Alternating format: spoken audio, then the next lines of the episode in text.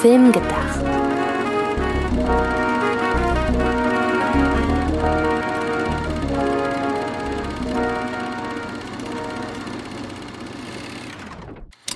Hallo liebe Zuhörerinnen und Zuhörer da draußen, herzlich willkommen zu einer neuen Folge von Film gedacht, beziehungsweise in diesem Fall Kurzfilm gedacht. Und wir gehen stark davon aus, dass diesmal der Titel auch wieder Programm ist. Wir haben es ja zuletzt ein wenig übertrieben, obwohl das eigentlich komplett entgegen dessen war, was wir uns vorgenommen hatten. Aber es gab nun mal so viel zu erzählen und es gab auch kein negatives Feedback dazu. Von daher, lasst uns doch machen, was wir wollen.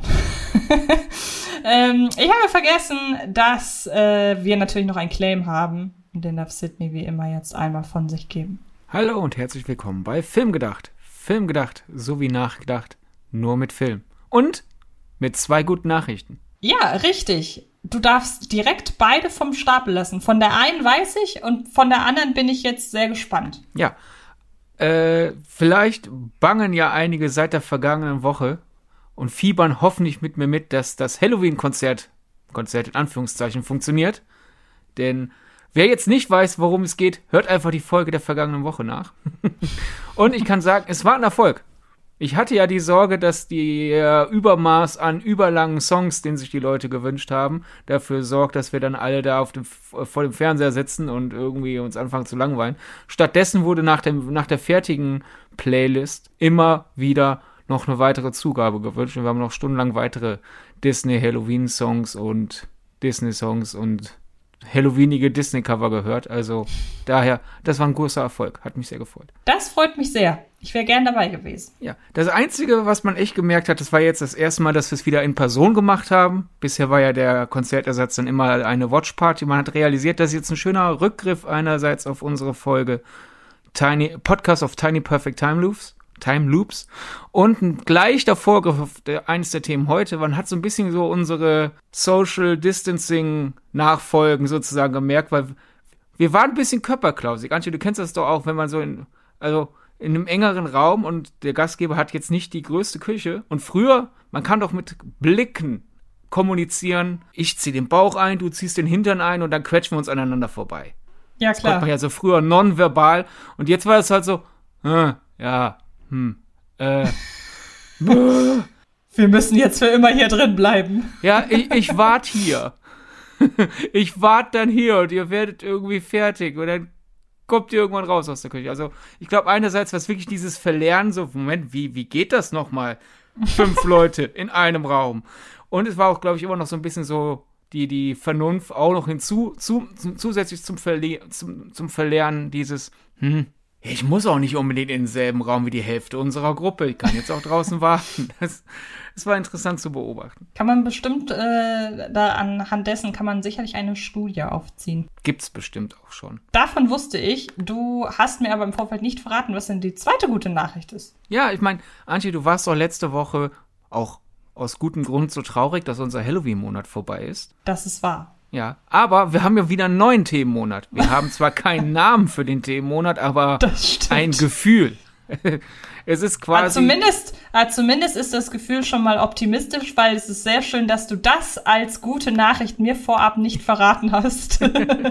damit du mich ja, damit jetzt überraschen lachst, kannst. Du freust dich. Eben, genau. Es funktioniert also. Und es ist ja auch vor allem eine gute Nachricht für die Leute, die uns hören. Exakt. Denn sozusagen nach dem Halloween-Monat ist das jetzt hier quasi, ja, Novembergefühl mhm. der Themenmonat bei Film gedacht. Also halt nass, grau, irgendwie so, irr. Genau. Wir haben uns auch schon die ein oder anderen Filme rausgesucht, die das ganz gut widerspiegeln. Und ähm, was nicht heißt, dass die Filme, die wir besprechen, dass wir die äh finden. Nee, nee, auf keinen so Fall. Äh Gefühl. Richtig repräsentieren. Du sagst es. Äh, apropos Filme, wir reden ja heute wieder über ein paar mehr diesmal tatsächlich, denn, das kann ich vorwegnehmen, wir reden heute direkt über drei verschiedene, sehr, sehr kurze Themen. Die Themen sind derart kurz, dass sie keine einzelne Filmgedacht-Folge gerechtfertigt hätten. Wir haben aber einen thematisch weit gefassten Überbau. Und deshalb haben wir gedacht, packen wir das Ganze alles in diesen Podcast unter dem Oberthema Orte, in denen sich das wahre Grauen abspielt. Ähm, und wir nehmen um 7.07 Uhr auf. Das ist ein Indiz auf den ersten Film, denn wir reden über Saw. Nein, Spaß. Wir reden natürlich über sieben. Und äh, bevor wir euch verraten, warum wir über sieben reden, Einmal ganz kurz die Infos, wie ihr mit uns in Kontakt treten könnt und vor allen Dingen ein großes Dankeschön wie immer an Fred Carpet, die uns hier unterstützen und den Podcast produzieren. Wir freuen uns sehr, wenn ihr einmal auf der Internetseite vorbeischaut, www.fredcarpet.com Com gibt euch, glaube ich, einen ganz guten äh, Überblick über alles, was wir so anbieten. Genauso wie der YouTube-Kanal von Fred Carpet. Letzte Woche habe ich da im Rahmen der frische Filme-Reihe meinen perfekten Halloween-Horrorfilmabend mit euch geteilt. Und wenn ihr an Halloween keine Zeit hattet, ich meine, November passt auch immer noch zu den Filmen, deshalb vielleicht habt ihr ja Bock, das nachzuholen. Wenn ihr mit Fred, Fred Carpet in Kontakt treten wollt, könnt ihr das über die sozialen Netzwerke machen, Facebook, Twitter, Instagram, jeweils immer unter Fred Carpet zu finden. Wer mit mir persönlich in Kontakt treten möchte, kann das über Twitter und Instagram am besten machen. Da heiße ich jeweils Antje Wessels. Und was muss man tun, um dich zu einer Antwort zu nötigen? Also allein zur Antwort nötigen, lasst es bleiben. Also ich will nicht genötigt werden. Ende. Aber wenn ihr, wenn ihr mit mir interagieren möchtet, dann könnte das passieren auf Instagram, Sidney Sharing, oder auf Twitter, at Sir Donnerbolt. Sehr schön. Ähm, sieben, Stichwort.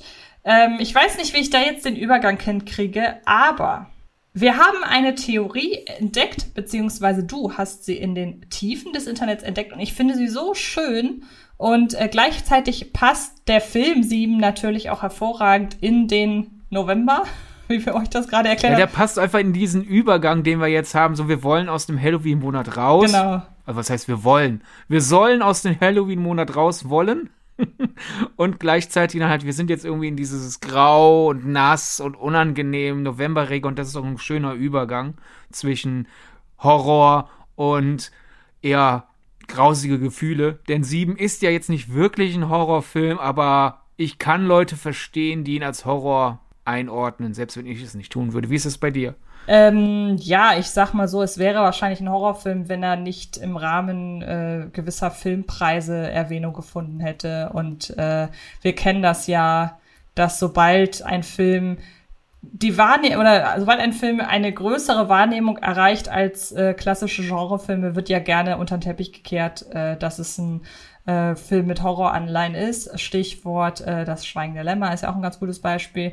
In diesem Fall finde ich, ist es, was du sagst, Thriller mit Horroranleihen. Und ähm, ich habe ja im Vorfeld gesagt, dass unser Oberthema Orte, an denen sich das Grauen abspielt, ist oder so gedacht ist. Jetzt ist die Frage, wo spielt denn sieben eigentlich? Und da hast du jetzt quasi die Antwort auf mich. Ja, also ich hätte jetzt sozusagen erstmal noch eine Gegenfrage in so. die Ohren unseres Publikums äh, gestellt. Schlechtes Deutsch, aber egal. das ist weiterer Horror. Nein, äh, überlegt mal, also vielleicht kennt ihr die Theorie ja und habe das dann gerade schon innerlich gerufen, als Antje mich gefragt hat, aber versucht euch mal zu erschließen, wo sieben spielt. Denn es, ja, es gibt das Phänomen, sehr viele Filmkritiken aus jener Zeit haben einfach New York als Schauplatz genannt. Also wenn ihr dann in, in Zeitungskritiken, äh, die damals äh, rausgekommen sind, schaust, da sieht man oft äh, die, das, das Grauen von New York oder die New Yorker Polizei hat mit einem Serienmörder zu tun, aber es wird nie New York erwähnt. Es ist auch nicht so, dass man die Freiheitsstatue sieht und deswegen nie das Wort New York fallen muss oder so. Äh, der Film hat bewusst keinen festen Schauplatz und David Fincher hat äh, bewusst einige markante Elemente aus Los Angeles, Chicago und New York so zu einer Stadt verschmolzen, damit sieben quasi irgendwie überall spielt. Äh, was ein bisschen konträr geht zu dem, was der Drehbuchautor Andrew Kevin Walker sich ausgemalt hat, weil er zwar auch bewusst das äh, Erwähnen des Schauplatzes vermieden hat, aber für ihn war es schon bewusst sozusagen die, die, die, das Horrordestillat der Stadt New York und es ist sozusagen sein pervertierter Liebesbrief an New York. Dennoch der Film spielt nicht bewusst an einem Ort, es wird nie ein, ein, ein Schauplatz genannt. Und das hat dann halt letzten Endes eine Fantheorie befeuert, deren Ursprung ich nicht kenne, muss ich aber zugeben. Mhm. Und du, Antje, ja auch nicht. Wir haben da vorher drüber gesprochen. Äh, dir ist die auch, du, du, du kennst auch keinen Ursprung. Wir haben auch versucht zu recherchieren. Genau. Ist jetzt nicht so, dass es wie bei der Pixar Fear Folge sozusagen eine Stunde Null gibt. Also die Pixar Free, die, die Pixar Theory, die wir in Folge 2 besprochen haben, die hat sich hier ein John Negroni ausgedacht, in, in, auf seinem Blog dann beschrieben und dann ist, äh, ist Hell break loose, ne? Dann ist es einfach auf einmal alle so, wow, ja, wir reden da jetzt auch drüber. Da, die kann man zurückverfolgen. Diese Theorie hingegen, die ist irgendwann aufgeploppt in der Phase, als äh, Christopher Nolans Batman-Trilogie aufkam, aber die Stunde Null haben wir nicht gefunden. Wenn ihr die Stunde Null dieser Theorie kennt, sagt es uns, das finden wir sehr spannend. Aber jedenfalls, ich glaube, man hat es sich mittlerweile erschlossen. Die Theorie sagt nämlich, sieben spielt in Gotham. Wie stehst du dazu, Antje? Erstmal stehe ich äh, sehr äh, überrascht dazu, dass auf die Frage, wo spielt sieben, nicht einfach Gotham deine Antwort war, sondern ein Monolog. Aber das bin ich ja mittlerweile gewohnt. Ähm, ich, naja, ich wollte dann direkt die ganzen Informationen. Ja, wollte ich dir eigentlich danach die Gelegenheit geben. Aber es ist ja nun auch egal. Jetzt habt ihr diese ganzen Infos äh, bereits gehört. Und ähm, für mich ist es eine Theorie, die anders als die Pixar-Theorie eine gewisse Harmlosigkeit besitzt, weil ich noch nicht erlebt, also ich kannte, bevor wir uns der Pixar-Theorie genähert haben, genährt hatten, kannte ich die Theorie und sie ist mir auch öfter im Internet über den Weg gelaufen und sie hatte auch sehr viele starke Verteidiger und Verteidigerinnen, ähm, was letzten Endes wir auch in, in, dem Feedback zu der Folge so ein bisschen wiedergefunden haben. Ähm, und bei der Sieben-Theorie habe ich diesen Eindruck nicht. Und das finde ich sehr schön, weil das so für mich den Eindruck macht, hey, wir haben da eine Theorie, im Grunde genau wie wir uns das bei der Pixar-Theorie oder von der Pixar-Theorie erhofft hatten. Wir haben da eine Theorie, die ist ein bisschen Spinnerei, aber wenn wir da gezielt nachsuchen oder gezielt nach Hinweisen suchen, finden wir da auch ein paar. Und hey, wenn ihr das Ganze unter diesen, den und den Gesichtspunkten seht, dann äh, findet ihr heraus, dass oder könnt ihr in sieben einen Film sehen, der in Gotham, spielt. Und genau unter diesen Aspekten mag ich Fantheorien. Genau mit dieser Zurückhaltung, aber auch mit dem Enthusiasmus, da halt eben äh, Hinweise draus zu ziehen aus dem Film. Und das ist hier gegeben. Deshalb finde ich, es ist eine sehr schöne Theorie.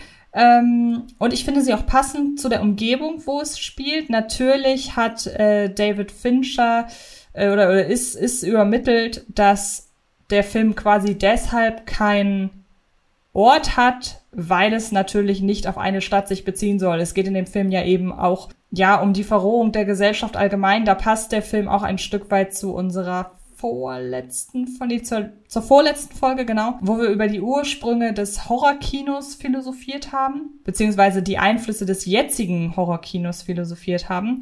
Und äh, wir da zu dem Schluss gekommen sind, dass vor allen Dingen die Gesellschaft momentan das Horrorkino sehr stark beeinflusst. Und da war sieben ja auch schon mit dabei bei dieser Thematik, in dem halt die ganze Zeit ein Killer gejagt wird. Wer äh, das Ende nicht kennt, ich halte das mal so vage, wie es geht. Am Ende gibt er quasi die, äh, gibt er, spielt er den Ball quasi der Gesellschaft zurück und zeigt uns, im Grunde sind wir nicht viel besser. Und ähm, deshalb passt sieben auch ein Stück weit dazu. Wir haben ja schon gesagt, ähm, dass die Grenzen zwischen einzelnen Horrorströmungen oder Genreströmungen immer verweichen oder, oder so aufweichen und nicht hart, äh, da kein harter Cut zu ziehen ist. Passt also auch ganz gut dazu. Und ähm, deshalb, wenn schon nicht gesagt wird von David Fincher, der sich ja nie öffentlich zu der Theorie geäußert hat, ähm, wenn er schon sagt, hey, ich lass offen, wo es spielt, dann kann sich ja letzten Endes auch jeder seinen Ort dazu dichten und warum soll es nicht Gotham sein? Genau, er hat sich nie, er, er hat bew es bewusst offen gelassen und gedacht, ja, da kann jeder jetzt so seine eigene Stadt wahrscheinlich genau. wählen und stattdessen kommen dann Leute an, ha, Gotham. Gotham. ja. ja, aber du hast es eigentlich schon gesagt, dass das Angenehme ist, hier finde ich einfach, und äh, ich will jetzt nicht je, jede Person, die die Pixar Theory toll findet, über einen Kamm scheren. Aber der Unterschied ist einfach, bei der Pixar Fury hast du wirklich so teilweise diesen, bei den, bei den stärksten Befürwortenden diese Haltung, ich habe die Wahrheit über Pixar herausgefunden. Ich habe deren Endgame jetzt schon durchgezockt und ihr werdet das irgendwann alle auch erkennen. Und bei sieben spielt in Gotham ist halt wirklich dieses, hey, ist dir eigentlich mal aufgefallen, das könnte echt in Gotham spielen.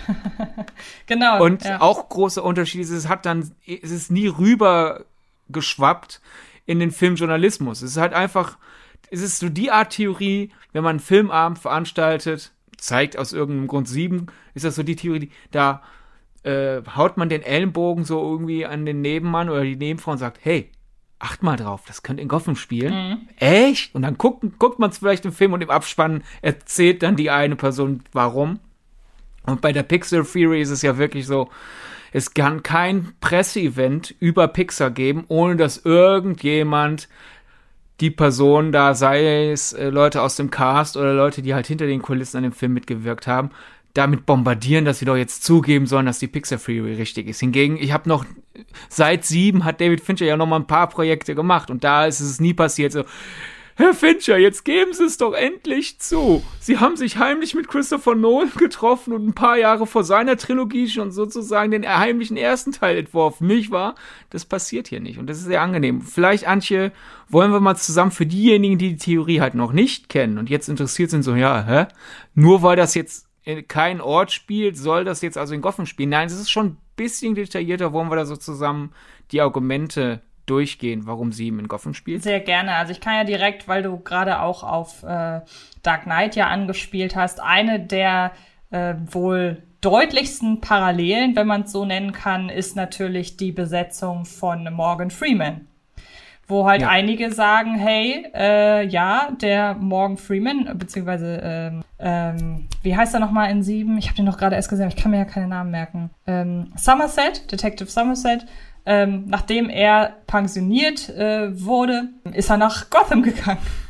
Ja, beziehungsweise in Gotham geblieben, hat seinen Namen geändert. Bezieh ja, ja, ne. Wenn das ja die, das ja die Theorie klar. ist, dass Sieben in ja, Gotham spielt, ja, klar, Entschuldigung. Dann, kann er, ja, ja, klar. kann er nicht nach Gotham versetzt Klar, äh, genau. Äh, ist er in Gotham geblieben ähm, und hat halt da die neue Identität des Lucius Fox angenommen. Genau. Das ist eigentlich so gesehen gleichzeitig das deutlichste und das undeutlichste Argument, weil einerseits, oh, dieselbe Figur, beziehungsweise halt derselbe Darsteller, der vom Charakter her tatsächlich eine ähnliche Figur spielt. Also von der Persönlichkeit her würde ich sagen, Lucius Fox und Somerset sind jetzt nicht so weit auseinander. Aber gleichzeitig ist es halt natürlich ein Riesenbruch, als das, hm, ja, aber diese Person hat einen anderen Namen und einen anderen Job und so. Da muss man sich dann halt äh, bisschen behelfen, indem man jetzt sagt, ja, hat, hat den Namen geändert und, und ist untergetaucht und so. Was jetzt nach den Ereignissen von sieben auch nicht unrealistisch ist, aber dennoch, das ist so ein bisschen wackelig. Die, die, das Hauptargument ist einfach wirklich die Tonalität, weil sieben ist ja jetzt nicht gerade der subtilste Film. und die, die, also selbst für ein das Schlimmste von New York Destillat, um halt wieder auf die eigentliche äh, Intention des Autoren zurückzugehen, mhm. selbst für ein solches Destillat ist die Stadt in Sieben ja schon wirklich ein, ein absoluter Sündenpfuhl. Ja. Und damit wären wir halt wieder bei Gotham, was ja wirklich in, in den meisten Inkarnationen, sei es Film oder Comic oder Serie, quasi das Schlechteste der US-Großstädte vereint. Genau. Und dann, dann geht's halt weiter zu, ja gut, dann die Tonalität, die Direktheit, mit der alles erzählt wird und auch wie, wie die Personen sich in dieser Stadt verhalten. Also der Schurke in Sieben könnte auch ein Batman-Gegner sein. Mhm und ein paar andere Figuren, die wir kurz touchieren. Ich werde nicht groß spoilern, auch wenn die meisten ja sie mittlerweile gesehen haben. Aber es gibt zum Beispiel eine Figur, die kommt ziemlich entstellt aus der ganzen Nummer heraus. Und da ist dann auch der, der Gedanke, ja, siehst mal, das ist, ist quasi die Origin-Story eines neuen Batman-Schurken. Und das ist alles so, man kann nicht sagen, nee, ist Quatsch, das könnte so nicht weitergehen. Natürlich, wenn man sich sieben anschaut, könnte der nächste Film wirklich sein, ah, jetzt ist Batman endlich hier und versucht in, in dieser Stadt für Ordnung zu sorgen. Das, ich finde, tonal könnte man da gleitend drüber gehen. Deswegen ist es schwer, diese Theorie zu dementieren, jedenfalls mit den Dingen im Film. Man kann eigentlich nur dementieren mit dem realen Wissen. Ja, die haben keine DC-Lizenz. Das ist, spielt nicht in Gotham, weil es nicht in Gotham spielen kann. Genau. Aber man muss natürlich. Komm, komm mitleben. Man muss aber natürlich gleichzeitig sagen, dass so wie man Christopher Nolan kennt und auch seine Art, Filme zu machen, die ja durchaus auch immer ein Stück weit Meta sind. Wir erinnern uns da nur an ähm, äh, Gone Girl zum Beispiel. Du meinst Fincher? Was habe ich gesagt? Du hast gerade Nolan gesagt. Nein, ich meinte natürlich Fincher, hast recht, genau. Wenn man sich daran erinnert, wie halt Fincher einfach drauf ist, dann passt es auch dazu, dass er jemand wäre, der über die Theorie schmunzeln würde. Das ist natürlich weder Bekräftigung noch ähm, Nicht-Bekräftigung der Theorie, muss man ganz klar sagen. Aber das ist einfach eine, eine schöne Feststellung, finde ich.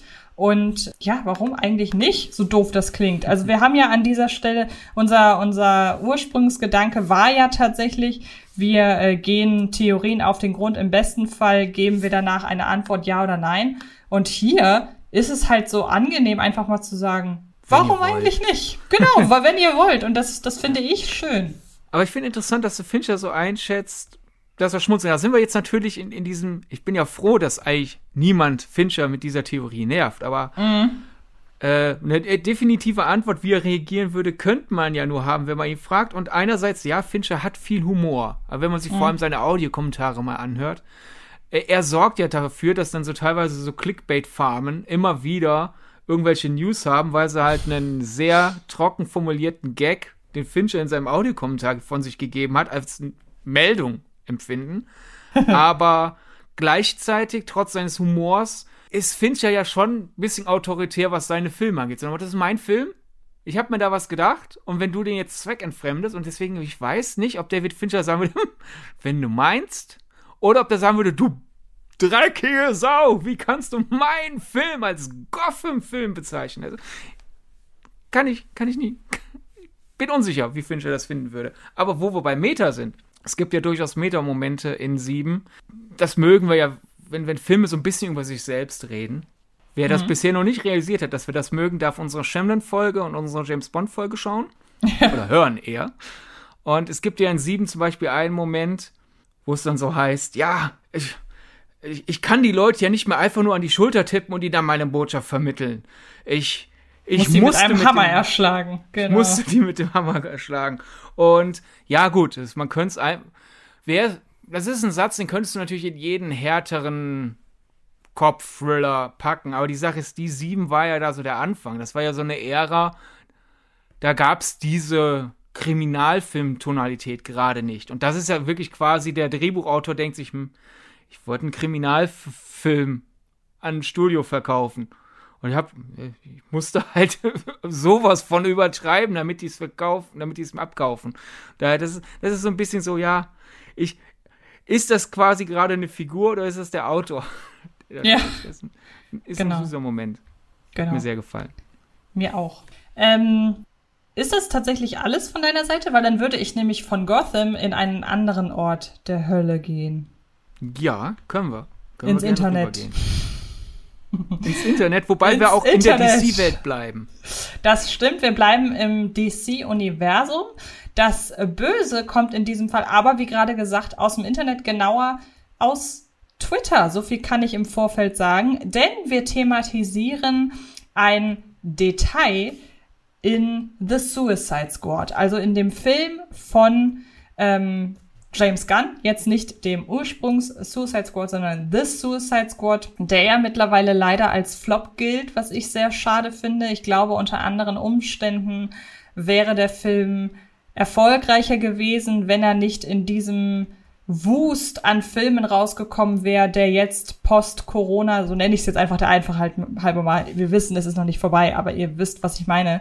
Ähm, wenn der nicht in wir diesem tun, Wust... Sehr viele Leute tun so, als wäre es vorbei, daher könnte man es post-Corona nennen, selbst wenn es faktisch nicht post-Corona ist. Genau, und in diesem Wust sind halt sehr, sehr viele äh, sehr teure und Publikums, also massenpublikumstaugliche Filme in die Kinos gekommen und ähm, beziehungsweise inwiefern das bei The Suicide Squad Massenpublikum tauglich ist, äh, sei mal dahingestellt, aber er war ja schon für ein breites Publikum geplant, auch vom Budget her und alles. Und ähm, dass er jetzt ein Misserfolg wurde, auch parallel mit dem Start direkt im Streaming.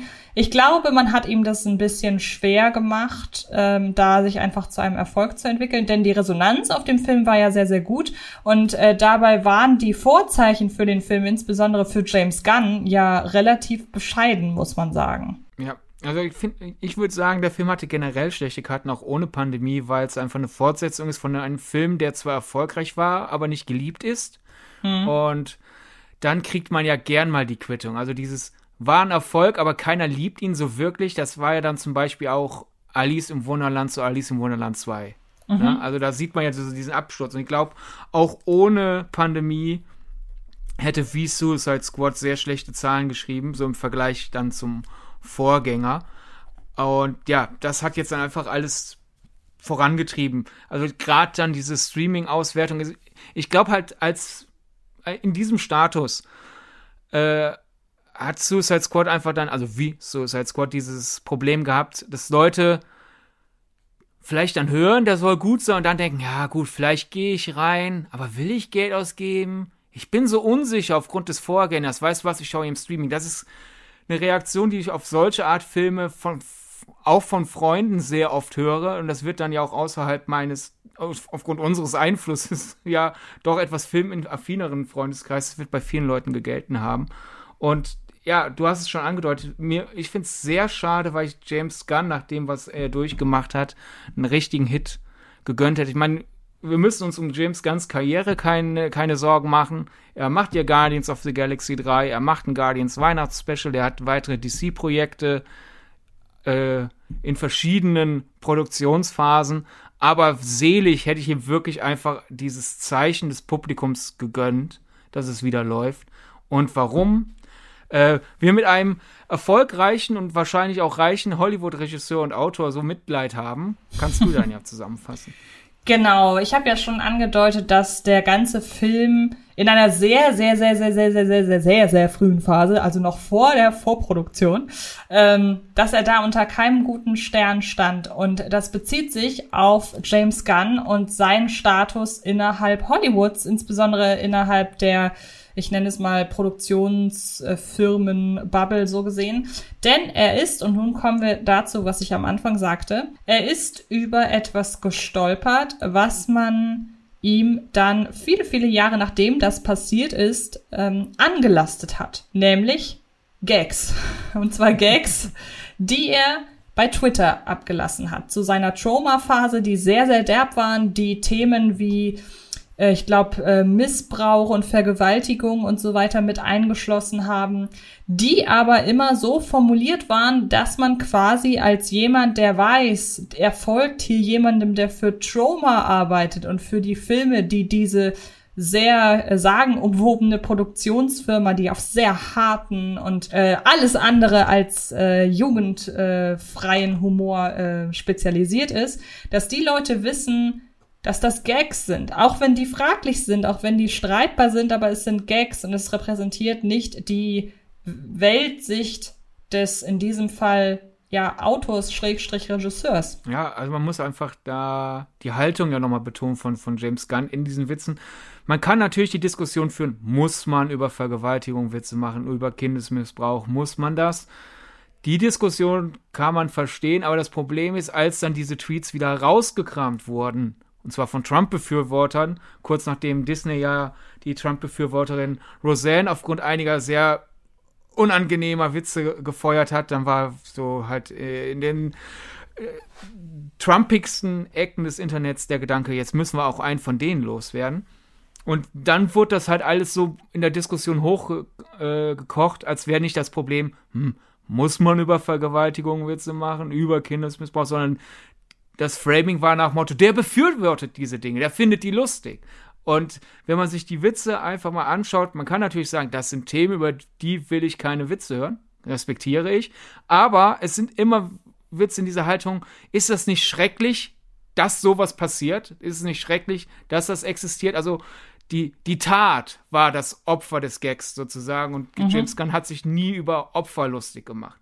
Und daher, das ist natürlich eine Nuance, die als dann diese Diskussion hochgekocht ist und teilweise auch Tweets dann sogar äh, aus dem Kontext gerissen wurden. Wenn dann also mal, mal ein Witz zwei Tweets umfasst hat, hat man dann nur die Punchline äh, rausgeholt. Es gab dann auch ein paar gefotoshoppte Versionen, wo also eh äh, James Gunns Worte umgeschrieben wurden. Also das ging alles komplett verloren.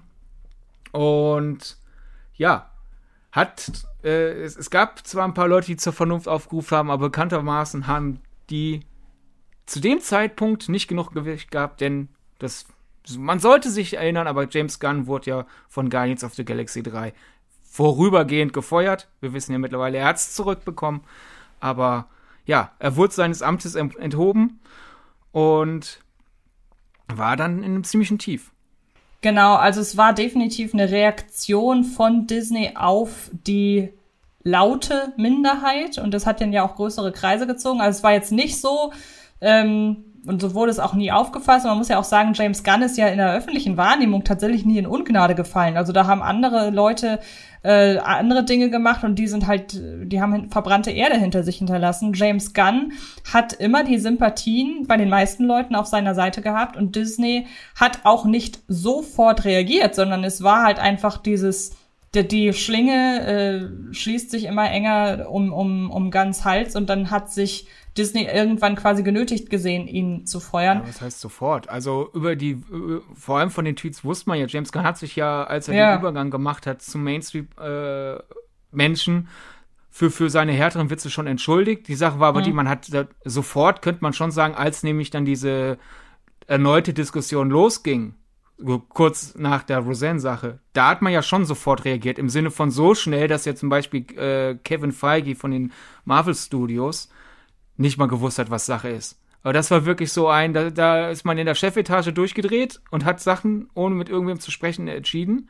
Und dann ging es ja los, dass äh, Kevin Feige Wochen und Monate lang versucht hat, da wieder, de, wieder alles zu kitten und den Leuten zu erklären, so, hey, Aber es ist ja aus, es ist ja als Reaktion auf die Kommentare passiert. Was du Ja, schon sagst, die Kommentare standen ja eben schon länger da, wurden von Disney nicht als derart problematisch angesehen, was ich halt aus, ich kann aus der Sicht eines sich auf Familienunterhaltung spezialisierenden Medienkonzerns total verstehen, wenn man sagt, das passt aber nicht zu uns. Aber die wissen ja, wen sie sich da angelacht bzw. ins Haus geholt haben.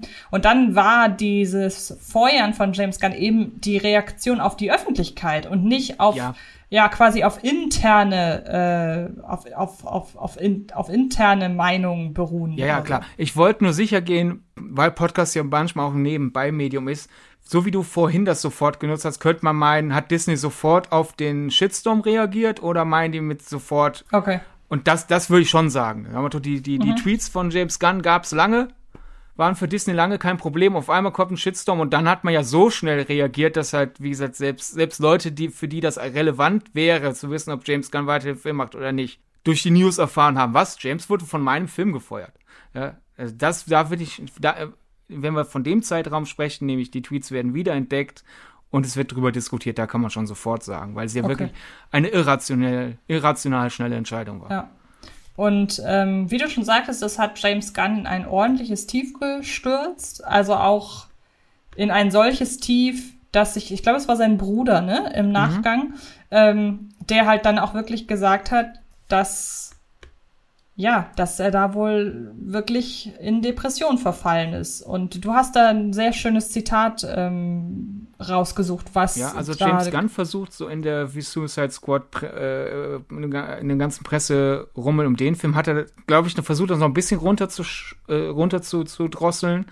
Was ich aber dadurch noch glaubwürdiger finde, wie schlecht es, wie schlecht es ihm zu dem Zeitpunkt ging, weil so dieses, weil er halt nicht damit aus Syrien geht, sondern so versucht, so bisschen so die Decke drüber zu legen. So dieses, er meint halt, nach, nachdem er gefeuert wurde, hat er sich tagelang eigentlich nur noch im Spiegel angeguckt und gesagt, das hast du dir selber zuzuschreiben.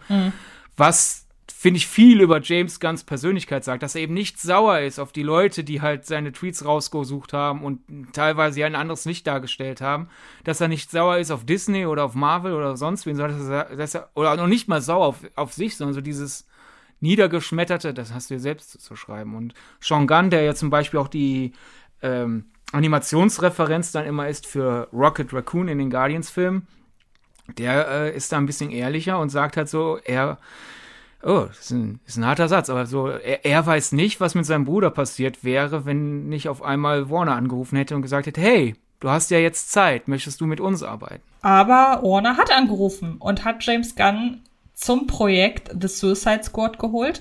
Und in dem Film gibt es, oder im, im, Nachgang des Films, ist mir tatsächlich gar nicht aufgefallen, während ich den Film geguckt habe. Aber es ist natürlich rückwirkend auffällig, wenn man erstmal darauf aufmerksam gemacht wird. Denn es ging kurz nach dem Film quasi so eine Frage durch Twitter beziehungsweise durch die sozialen Medien in der Filmbubble. Was hat James Gunn eigentlich gegen Vögel? Denn wenn wir uns das mal vor Augen führen, der Film beginnt ja schon damit, dass eine Person, die hinter Gittern sitzt, mit einem Tennisball herumspielt, oder lass es irgendeinen anderen Ball aus irgendeiner anderen Sportart sein, ihn von Wand zu Wand über die Bande spielt und einfach wahllos ein Vogel, der in dieser Zelle mitsitzt, erschlägt. Der ist danach tot. Es macht überhaupt keinen Sinn. Aber es soll halt, also war meine Wahrnehmung, natürlich die Figur charakterisieren oder zumindest äh, schon Ansätze davon zeigen, so nach dem Motto, selbst dieser harmlose Vogel ist vor den Gewaltfantasien der Personen, die wir da sehen, nicht sicher. Ich weiß nicht, ob du bevor du von der Theorie ja, ich habe mir da nicht hast. viel bei gedacht. Wir sind hier halt in einem äh, FSK 16 Film über Superschurken, die halt einmal eine gute Mission übernehmen sollen gegen ihren Willen.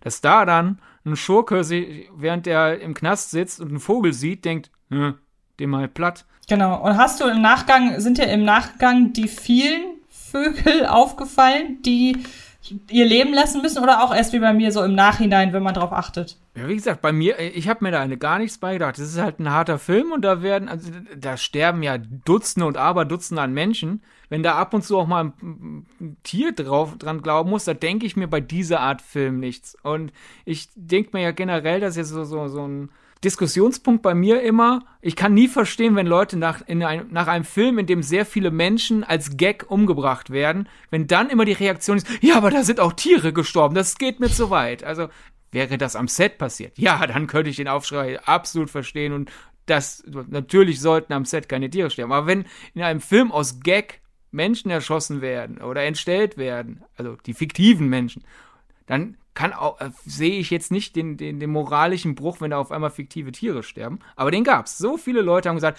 was soll das? Die armen Vögel in dem Film. Es wird ja auch eine, zum Beispiel eine Voliere in Brand gesetzt. Mhm, genau. Und jetzt fragen sich die Leute bestimmt da draußen, Moment mal, worauf wollt ihr eigentlich hinaus? Erst ja. erzählt ihr uns hier was von James Gunn und seiner Vergangenheit und Trauma und bla. Und jetzt kommt ihr mit Vögeln um die Ecke. Aber jetzt darfst du, Sidney, ich überlasse es dir, okay. die Verbindung herstellen. Ja, also ich denke, wir beide sind uns einig, generell wie Suicide Squad ist ein Film, in dem James Gunn den emotionalen, die emotionale Realität, in der er sich befand, verarbeitet hat, oder? Also, mhm, absolut, ja. Es geht um Menschen und andere Wesen, die Schlimmes getan haben und jetzt in dieser einen Mission über sich hinauswachsen und so wie versuchen, sich reinzuwaschen. Und Exakt. das das ist ja schon mal so, also ich würde sagen, man kann da nicht bestreiten, dass James Gunn diese Situation, hey, was ist mit, was ist aus meiner Karriere geworden und äh, was ist, was ist mit meiner Vergangenheit, werde ich die je überkommen können, werden Leute mir das verzeihen können, das ist immer durch den Kopf gespuckt. Und wenn man dann sagt, okay, James Gunn hat Dinge verarbeitet, die ihm im Kopf rumgespukt sind, und dann die ganze Zeit Gewalt gegen Vögel ausübt. Denn Wer, bei wem der Groschen noch nicht gefallen ist, was ist das Logo von Twitter? Ein Vogel. Der ja. ironischerweise weiß ist. Also ich glaube kaum, dass sich die Twitter. Oder blau. Kommt drauf an. Ja gut, stimmt. Ich hab's hier gerade weiß auf blau vor mir. Ich wollte darauf hinaus, dass ich kaum glaube, dass die Leute, die das erfunden haben, dachten, wir geben dem Vogel die Farbe der Unschuld. Ähm Aber ich wollte darauf hinaus, der Vogel ist in diesem Fall nicht weiß, denn er ist nicht unschuldig. Er hat unseren äh, armen James Gunn sehr, sehr schwere Stunden bereitet. Ja, nicht nur ihm, aber generell vielen Menschen. Twitter ist böse, fangt gar nicht an. Twitter ist die neue Zigarette. So, die, die einmal angefangen haben, können nicht mehr aufhören, aber sagen allen anderen, fangt gar nicht erst an. Ja, ich meine, die Sache ist die, James Gunn hat dazu bisher nichts gesagt. Er ist ja sehr offen auf Twitter. Da, wenn man ihm irgendwas fragt, dann kriegt man auch eine Antwort. Selbst wenn man ihn nicht fragt, kriegt man manchmal eine Antwort. Wenn, ja. wenn, wenn er deine Theorie super oder mies findet und irgendwie findet er sie, gibt es eine Antwort. Zu, zu dem Thema hat er sich noch nicht geäußert. Aber so wie wir James Gunns Humor kennen. Und vor allem, wenn man nochmal im, im, Blick hat, dass das Suicide Squad ja wirklich, der musste ja auch relativ schnell entstehen. Und ich glaube, dadurch kann, ist dieses also auch die Guardians of the Galaxy Filme sind sehr nah an, an James Gunn, weil, ähm, wie er Sean Gunn mal gesagt hat hier, James Gunn hatte ja auch keine leichte Kindheit und deswegen ist er erstmal zu Troma gegangen und äh, James Gunn hat beschlossen, das ist meine Persönlichkeit. Ich stehe da drüber. So mit, mit bösem Witz verarbeite ich das alles. Und äh, James Gunn hatte halt dann, als er das Angebot äh, bekam, zu Marvel zu gehen, eine Zeit lang wirklich während der Entwicklung von Guardians of the Galaxy Selbstzweifel gehabt, weil er dachte, verkaufe ich mich? Werde ich zu weich? Verrate ich mich selbst? Und das äh, laut Sean Gunn hat er selber es gemerkt und James Gunn hat auch gemerkt während des Produktionsprozesses so dieses Selbstfinden. So nach Motto, nein, das bin ja, das ist meine mein wahres Ich. Ich habe eine lange Zeit eine härtere Rolle gespielt, als ich wirklich bin. Und das ist jetzt eher mein, mein wahres Ich. Und das sieht man auch an den Figuren. Viele der Guardians-Figuren sind, sagen wir so, keiner der Guardians äh, ist eine astrein super nette Person. aber auch fast alle der Guardians tun arschiger, als sie sind. Mhm. Und das ist ja quasi dieses, so war James Gunn. Und in Suicide Squad ist das, was in Guardians of the Galaxy so mitschwimmt, noch deutlicher, es ist noch offener rausgekotzt, würde ich mal sagen, sozusagen. Diese, diese Auseinandersetzung mit sich selbst. Und wenn da dann auf einmal die ganze Zeit Hass auf Vögel rauskommt, nachdem man halt wirklich aufgrund seiner eigenen Tweets und der, vor allem der, Reak der Tweets von anderen dann äh, äh, echt in so eine Depression gerutscht wurde, gerutscht ist. Ich glaube, da, da kann ich es schon gut verstehen, wenn man. Also wäre ich James Gunn, hätte ich auch gesagt, ja, okay. Nummer eins in diesem Film, alle Vögel müssen sterben. ja, genau. Ähm, auf jeden Fall ein potenziell sehr, sehr spannender Interviewpartner. Wäre sehr schön, äh, mit dem irgendwann, wenn es wieder möglich ist, im Rahmen eines Junkets zu reden, sollte irgendjemand aus der weiten Welt der Presse da draußen mithören. Setzt mich gerne auf die Liste für ein James Gunn-Interview. Ja, so. ich auch. Komm, machen wir ein Doppelinterview draus. Genau. Sollte James Gunn irgendwann mal beschlossen haben, Deutsch zu lernen, indem er Podcasts hört und zufälligerweise diesen Podcast hören. James, du bist willkommen. Yes, you're welcome. So, dann ähm, kommen wir jetzt zu unserer dritten, zu unserer dritten Theorie und die ist völliger Quatsch. Das können wir im Vorfeld schon mal direkt sagen. Wir haben eine Info im Internet gefunden im Rahmen eines, äh, in, im Rahmen einer äh, einer News, die aufgeploppt ist. Und dann haben wir, wir fanden die News so interessant und so witzig und haben uns gedacht, hey, wir müssen das irgendwie in Podcast unterbringen und selbst wenn wir eine abstruse Theorie selber dazu entwickeln. Das haben wir jetzt gemacht. Ähm, deshalb seht es uns bitte nach, wenn wir da nicht so ganz dem nachkommen, was wir sonst hier im Podcast wollen. Aber es ist einfach so schön, dass wir jetzt von Gotham über das Internet hingehen ins Haus von Nightmare on Elm Street. Also in dem Haus, in dem die weibliche Hauptfigur von Nightmare on Elm Street wohnt, im Film, nicht die Schauspielerin, sondern im Film. Und das Haus gehört Lorraine Scafari, der Regisseurin von unter anderem Hustlers. Und wer hat da sein großartiges Comedy-Tragik-Comedy-Special gefeiert? Gedreht? Entschuldigung? Bo Burnham. Richtig, nämlich Inside, mit dem er ja auf äh, Netflix einen regelrechten Siegeszug hingelegt hat. Also ich hatte, ich weiß noch, es ist ein paar Wochen, ein paar Wochen her, da hatten plötzlich ganz viele Leute bei Letterboxd ähm, das Inside-Programm offen und so nach dem Motto, wir haben es gerade geguckt in, ihr, in ihrem Diary. Und das hat mich auch auf den Film aufmerksam gemacht. Es wurde ja sehr hoch gelobt. Es ist quasi ja, äh, Bo Burnhams Auseinandersetzung mit sich, aber vor allem mit dem Lockdown und was der Lockdown mit ihm wiederum gemacht hat. Und jetzt muss man sich halt, wie gesagt, vor Augen führen, dieses ganze Special ist in diesem sagenumwobenen Filmhaus entstanden. Und ähm, jetzt haben wir uns überlegt, wir brauchen ja irgendeine Theorie. Nehmen wir doch einfach die, ist Bo Burnhams Inside möglicherweise Bestandteil der äh, Nightmare on Elm Street Reihe. Nein, ist es nicht. Natürlich nicht. Aber ich würde schon behaupten, dass es einen Einfluss auf das Special hatte. Und würde auch noch mal kurz zurückgehen. Ich finde sehr sympathisch, wie freudig du die News halt aufgenommen hast, dass halt Inside in dem Haus der Figur Nancy aus der Elm Street Reihe gedreht wurde denn ich habe sehr viel, auch teilweise wirklich von Leuten, die, die in unserem Metier sind und nicht nur von anonymen Kommentaren oder so. Ich habe sehr viel Gegenwind wahrgenommen. So dieses, was? Inside ist gar nicht in einem Einzimmer-Apartment gedreht worden. Der war nicht die ganze Zeit komplett alleine. Der war in so einem schönen Haus mit einem eigenen Pool. Dann konnte es dem ja gar nicht so schlecht gehen.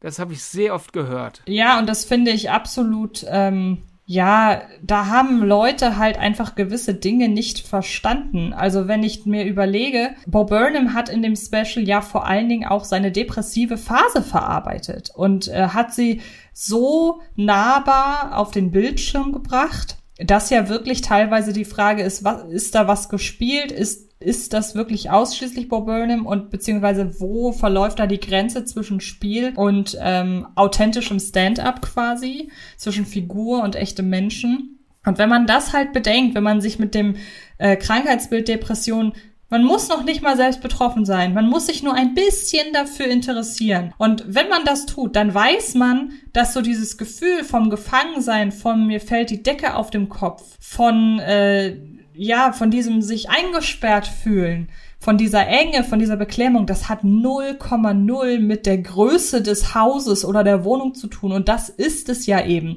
Die Depression oder eine Depression hat in der Regel nichts mit äußeren Einflüssen zu tun. Also eine richtige Depression ist halt einfach ein Krankheitsbild, das mitunter auch auf ähm, körperliche Defizite zurückzuführen ist also psychische in diesem Fall. Und deshalb ist es absolut rücksichtslos, da jetzt irgendwie zu schließen von, er hat doch ein großes Haus, warum war der denn warum war der denn depressiv? Jetzt mal sehr, sehr simpel ausgedrückt. Und äh, das hat mich wiederum sehr geärgert, das so mitzukriegen.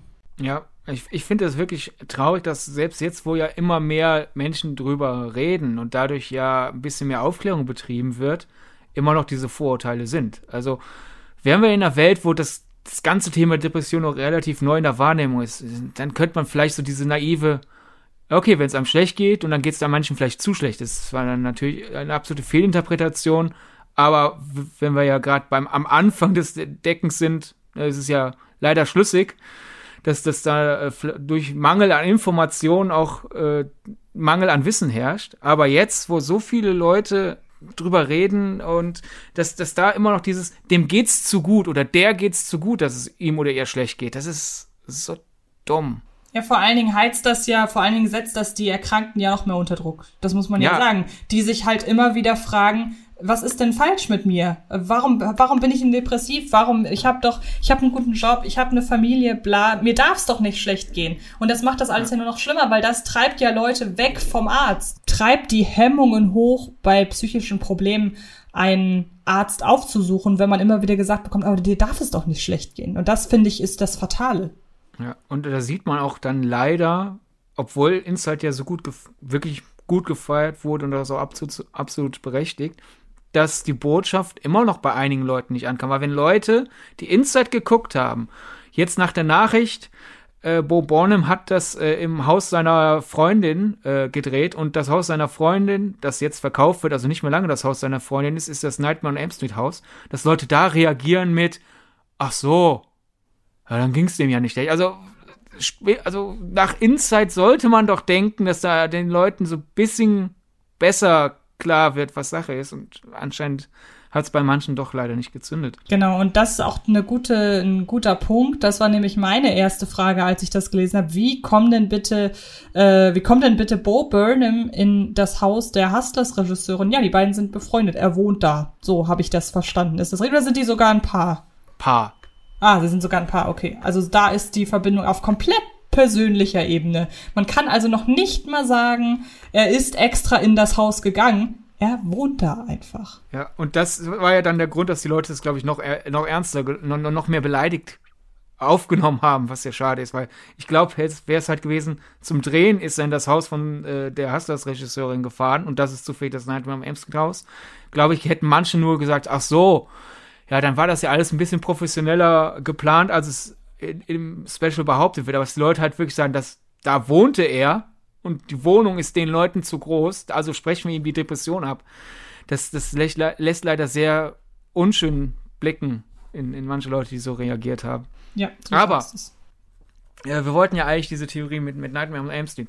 Die Sache ist ja jetzt die, da er auch zu dem Zeitpunkt dort gewohnt hat, fällt natürlich so ein bisschen dieses Intention, die Intention ja komplett raus.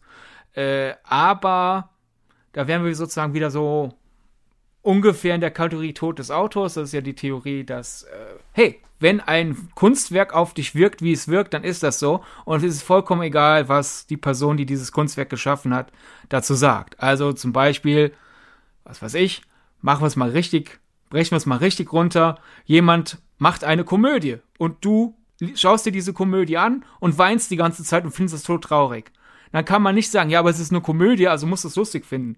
Das ist jetzt die dümmste Art, Tod des Autos zu erklären. Ich weiß, bitte, liebe literaturwissenschaftlich äh, interessierten Menschen, wir, wir machen das hier gerade nebenher in einem, in, in einem äh, Filmpodcast. Ich, ich will die Leute jetzt nicht langweilen mit äh, der kompletten Tod des Autos Theorie. Wir streuen die hier sowieso alle paar Wochen mal rein. Auf Dauer werden die Leute vielleicht äh, äh, das Ganze umfassen können. Sache ist aber halt die, es geht halt einfach auch um worum es auch geht, ist halt nicht nur die Frage ja Intention des Autors, sondern oder der Autorin. Die Theorie heißt halt Tod des Autors, weil es zum Zeitpunkt entwickelt wurde, wo das alles noch sehr generisch männlich gegendert wurde. Es geht auch um Bewusstsein. Also wären wir halt quasi wieder auch bei der Suicide Squad Theorie, wenn ich es absolut stimmig finde, dass James Gunn seine Wut auf Twitter auslässt, indem er Vögel äh, in, in Suicide Squad abmucks und sollten wir James Gunn irgendwann mal interviewen und er sagt, was nein, das habe ich mir da nicht gedacht. Gut, dann kann man natürlich nicht sagen, es war James Gunns Intention, aber ich kann es dennoch in Betracht ziehen, denn kann ja sein, dass es für ihn unterbewusst war. Und unterbewusster Einfluss, da wären wir dann auch wieder bei mir im Germanistikstudium, da haben wir nämlich einmal uns Transkripte, Briefkommunikation, und so weiter und so weiter von einigen großen Autoren angeschaut und dann beobachtet, wie zum Beispiel der Wechsel von Schreibfeder auf Schreibmaschine oder der Wechsel der Schreibmaschine sich auf die Syntax und einfach die Art der, die Art der Schriftstücke aus äh, ausge ausge ausge ausge ausge wirkt hat. Ausgewirkt. Ja, so einfach ist das. Danke, Antje. Ausgewirkt hat. Den Antje, ich glaube, du kennst das auch. Wenn man einen neuen Laptop hat, schreibt man auf einmal anders. Ja, ähm, da haben wir im Vorfeld auch drüber gesprochen. Das kenne ich tatsächlich so gar nicht. Was aber daran oh. liegt, dass ich immer dafür sorge, dass ich ein sehr, sehr ähnliches Modell äh, mir kaufe, wenn mein alter Laptop äh, wenn mein alter Laptop äh, kaputt gehen sollte. Aber ähm, ich kann mir auf jeden Fall voll vorstellen, wie sowas zustande kommt, weil man äh, sich an die, weil halt das Schreibgefühl anders ist und man dann beim Schreiben die Gelegenheit hat, noch mehr über das nachzudenken, was man gerade schreibt und ja, also ich, ich kann mir vorstellen, dass das ist, gerade so beim Umstieg von dem einen Schreibmedium aufs andere, also Handschrift. Ja, da ist es noch intensiver, klar. Handschrift auf Schreibmaschine, Schreibmaschine auf Computertastatur und so weiter. Ja, aber halt, da die wenigsten von uns irgendwann mal nach jahrzehntelanger Schreibschrift mit der Feder auf Schreibmaschine umgestiegen sind, bin ich halt auf den Laptop gekommen, weil einfach die, die Tastaturabstände ein bisschen anders sind und man deswegen unterbewusst immer noch einfach was länger zum Schreiben braucht und dadurch vielleicht auch manchmal einfach sagt, weiß was, ich schreibe einen kürzeren Text, hab keine Lust, hier dauernd die richtigen Abstände zu suchen, weil selbst wenn man blind schreiben sozusagen gelernt, also nicht mehr auf die Tastatur schaut, wenn die Abstände sich ändern, dann ändern sich die Abstände oder auch teilweise das Tastaturgefühl. Und das hat alles so ein bisschen unterbewusste Einflüsse oder halt auch einfach, das merke ich ja bei mir zum Beispiel, weil ich eher wenig auf dem Handy schreibe. Wenn ich jemandem eine Nachricht auf dem Handy schreibe, ist die deutlich kürzer gefasst und da bin ich kurz angebunden, als wenn ich am Laptop sitze. Ja, da klar. kann ich dir einen Sermon erzählen. Auf dem Handy denke ich nur so, ich schreibe jetzt nicht, warum ich zu spät komme, was mir alles passiert. Ich schreibe einfach nur, sorry, komm später. Klar. Nee, und ähm, ich glaube halt auch, genau wie du sagst, natürlich ist es, äh, gibt es da keine inhaltlichen Überschneidungen zwischen äh, Nightmare on Elm Street und dem Inhalt von Bo Burnhams Inside. Aber man muss natürlich sagen, wenn es eine, eine, ähm, eine Überschneidung gibt, zumindest in der Inszenierung, oder na, Inszenierung trifft's nicht so ganz. Ähm, in der Wahrnehmung, mit äh, welche Wahrnehmungsebenen denn bei beiden Sachen eine Rolle spielen, dann kann man natürlich da schon anbringen, auch wenn das wahrscheinlich einfach nur ein, es hat wahrscheinlich nichts mit einem Einfluss darauf zu tun. Aber trotzdem ist es ja so, man guckt äh, Nightmare on Elm Street, je weiter die Filme vorangeschritten sind, desto krasser fand ich diesen Effekt, so dass man irgendwann nicht mehr genau weiß, was ist denn jetzt echt und was ist Traumebene. Der hat einen sehr, sehr lange, gerade hinten raus, äh, im Unklaren gelassen, wann die Figuren denn aufgewacht sind und dann auch mit Traum im Traum im Traum und so weiter. Und bei Inside ähm, habe ich ja schon angerissen, da wird auch die Grenze zwischen verschiedenen Wahrnehmungsebenen, etwa zum Beispiel Figur oder Charakter, ähm, auch teilweise nicht auf Anhieb deutlich. Was beziehungsweise was heißt auf Anhieb? Also ich finde, bis ich könnte jetzt auch nach zweimal Inside gucken nicht zwingend sagen, sehe ich da jetzt gerade die Figur oder sehe ich da jetzt gerade ähm, den oder sehe ich da gerade Bo Burnham? Und ähm, dann kommt halt noch hinzu, ähm, dass die Nightmare on Elm Street Filme natürlich immer einen sehr, sehr morbiden, aber sie hatten einen Humor. Und ich würde, ich glaube, dass der Humor in Inside mit morbide te teilweise auch ganz gut umschrieben ist. Ja. Das wären so Tonalitäten und, äh, wie gesagt, so Wahrnehmungsebenen, wo man sagen könnte, da äh, überschneidet sich das schon ein Stück weit, auch wenn natürlich die Inszenierung, das Thema, der Inhalt, alles komplett unterschiedlich ist. Ja, worauf ich halt hinaus wollte mit den ganzen Schreibmaschinen äh, Gedöns, sollte der Groschen nicht ganz rübergefallen sein, was jetzt kein Vorwurf ist, denn wie gesagt, Podcast ist ja auch ein Nebenher-Medium und ich habe mich vielleicht auch nicht klar genug ausgedrückt. Meine, meine These ist jetzt einfach, Bo Burnham ist ja auch ein medienaffiner Mensch, der wusste, dass er im Nightmare und Elm Street House dreht und lebt. Und daher, das muss unterbewusst irgendwie in den Reihen gesickert sein, glaube ich. Also hätte er das nicht im Nightmare und Elm Street House gedreht, sondern, weiß nicht, was ist denn so absolut positiv konnotiert. Ach so. Ja, im, im Psychohaus wäre alles noch deutlicher, glaube ich, gewesen. Ja, nee, stimmt. Keine Ahnung, wäre das jetzt irgendwie. Im Dornröschen-Schloss. Ja, genau, im Dornröschen-Schloss vom Disneyland Paris. Hätte er da das gedreht, dann wäre er ja mit einer ganz anderen Stimmung dran gegangen. nee, aber äh, ich, ich finde schon, gerade so gegen, gegen Schluss, wo er dann wirklich so, also Inside hat mehrere Enden, wo ein bisschen so die Frage ist, okay, wann ist jetzt Schluss und ist das jetzt gerade besser für ihn geworden oder ist gerade alles schlechter für ihn geworden?